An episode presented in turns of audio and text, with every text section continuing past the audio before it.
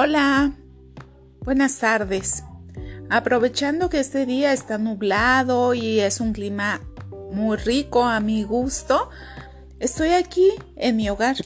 Mi nombre es Selene Balcázar y estaré con ustedes, si ustedes me lo permiten, a lo largo de este podcast. Estoy muy emocionada, muy contenta porque se me hace a mi gusto un logro, ya que soy muy parlanchina, hablo demasiado y a veces siento que no que no hablo demasiado, que me hace falta hablar aún más. Mi esposo, voy a ser sincera, es un gran hombre, siempre está muy atento conmigo y no tiene caso decir que es malo o que me trata mal o que es feo, aunque a lo mejor eso es lo que nos gusta escuchar, pero no tengo por qué mentir. Él me escucha todo lo que yo le cuento, pero en ocasiones él también quiere hablar y también es muy platicador. Quise iniciar a hacer este podcast porque en ocasiones siento que me hace falta platicar, me hace falta escuchar a alguien y en una, en una ocasión estaba con unas amigas y me di cuenta que la que más hablaba era yo. Ahorita estoy em, procurando que mi interior y todo mi ser vaya en armonía y eso incluye hablar siempre correctamente y que sea la plática constructiva. Y si no es así, mejor me quedo callada. Y sí, me ha funcionado muy bien, he practicado mucho la paciencia y, ¿por qué no?, el recogimiento de mi parte. Pero llega un momento en el que siento el nudo en la garganta de querer platicar. Y les tengo la confianza a ustedes y con ustedes quiero platicar, pero también las quiero escuchar. Quiero saber qué piensan, qué dicen, si les gusta, si no les está gustando mi podcast, qué me pueden recomendar o qué puedo omitir pero sí me gustaría que fuéramos un equipo. Yo hablo, ustedes escuchan, ustedes hablan, yo escucho. Aprendamos también a escuchar. Ya sabemos hablar, ahora practiquemos la escucha.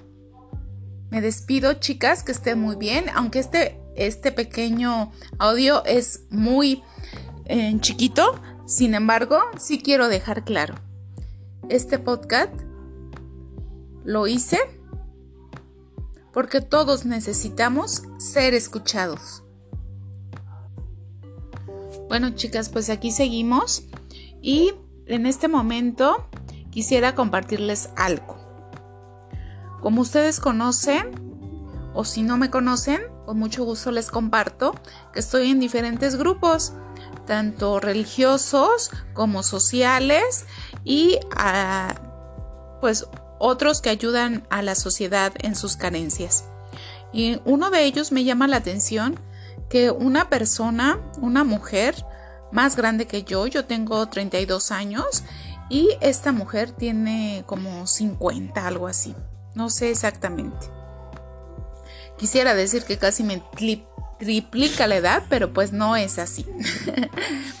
bueno, ella diario se me acerca muy amable, muy buena persona y me dice, hola Cele, ¿cómo estás? Te veo como triste. En otra ocasión, hola Cele, ¿cómo estás? Te veo como enojada. En otra ocasión, hola Cele, ¿cómo estás? ¿Todo bien? Te veo como incómoda. En otra ocasión, hola Cele, ¿cómo estás? ¿Todo bien en casa? ¿Estás enferma? Te veo demacrada.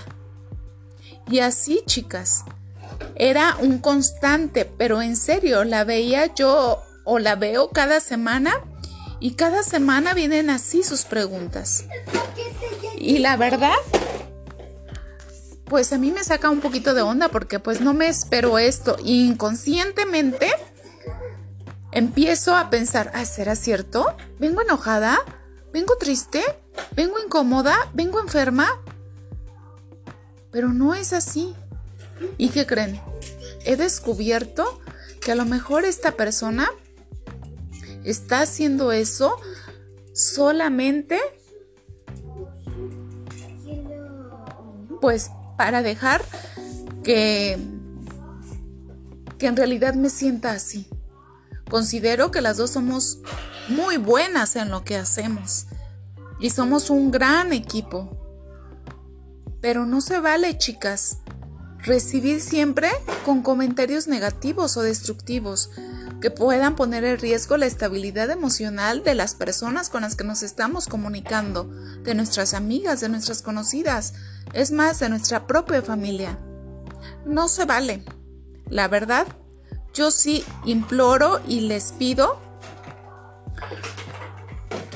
que tratemos de ser siempre constructivas, que hablemos siempre bien de las personas y si ese comentario no la ayuda a construir o a hacer mejor, mejor no lo guardemos. No tenemos por qué sacarlo. Yo entiendo que a veces nos dicen es que debes de decir lo que piensas, sí. E incluso yo soy una de esas que anteriormente me enfermaba mucho de la garganta y hasta que me di cuenta que todas estas enfermedades de la garganta eran por no hablar lo que yo tenía que hablar. ¿Y qué creen? Ahora sí hablo y hablo bastante, pero procuro que todo lo que diga sea en armonía. Si algo no me gusta, está ahí mi destreza emocional para poder cambiar eso en algo positivo o en algo constructivo o en alguna propuesta que a esa persona le logra hacer mejor. ¿Cómo ven? Esto de platicar y tener relaciones sociales es un poquito complicado. Pero, pues es el pan de cada día. Tenemos que acoplarnos a lo que hay y a lo que viene. Bueno, chicas, me, despido, no sin antes desearles que este día y todos los demás sean días llenos de alegría. Bye.